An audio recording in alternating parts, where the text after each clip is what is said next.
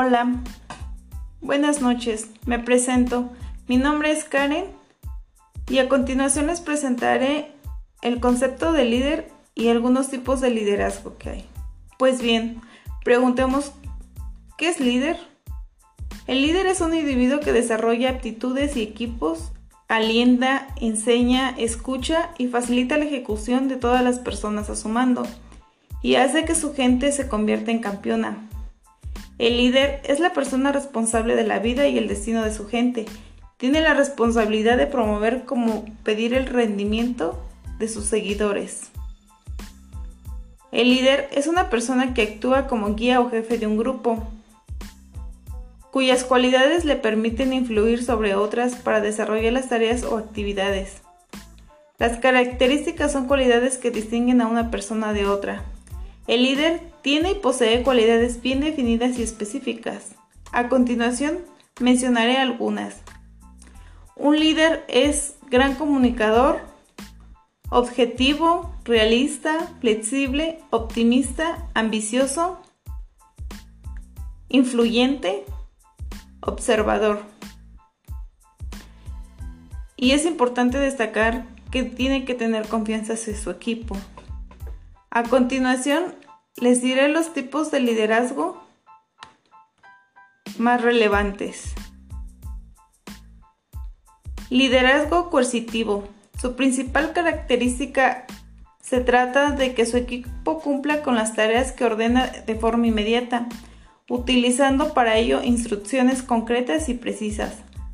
Abusar de este estilo de liderazgo suele generar un mal ambiente de trabajo y desmotivación entre el equipo, ya que solamente actuarán por medio de las represalias que se puedan tomar.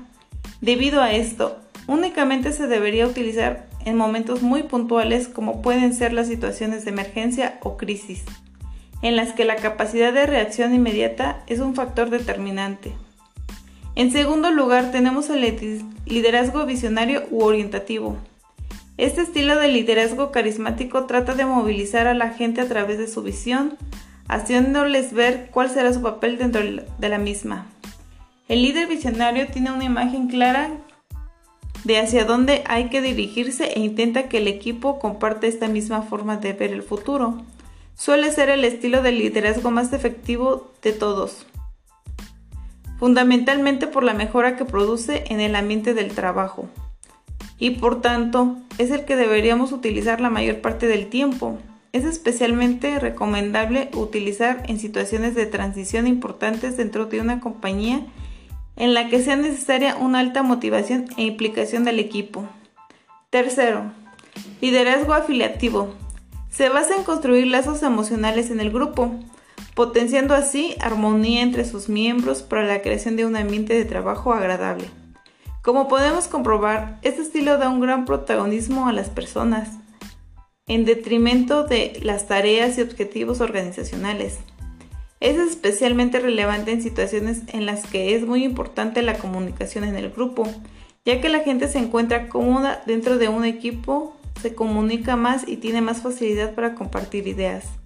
El principal problema surge cuando las personas utilizan principalmente ese estilo de liderazgo, se enfrentan a situaciones en las que el rendimiento del equipo o algunos de sus miembros es inadecuado y deben de, dar feedback negativo. Esto debe a que no suelen dar buenos consejos para mejorar, por lo que el empleado que busque retroalimentar sobre la calidad de su trabajo o consejos sobre el desarrollo profesional puede verse perdido o desatendido. Cuarto, liderazgo democrático o participativo. Se fundamenta en la idea en la que las decisiones se deben de tomar de manera conjunta entre todos los miembros del equipo. Por ello, las personas que persiguen este tipo de liderazgo tienden a reunirse con frecuencia en todos los miembros de su equipo. Este estilo es especialmente útil en las situaciones en las que el jefe de equipo no tiene una idea clara de cuál enfoque se debe adaptar ante una situación o en equipos con niveles altos de competencia. Liderazgo ejemplar. Es el sistema de liderazgo ejemplar o imitativo se basa en la máxima de utilizarse a uno mismo, por ejemplo, para dirigirse a personas.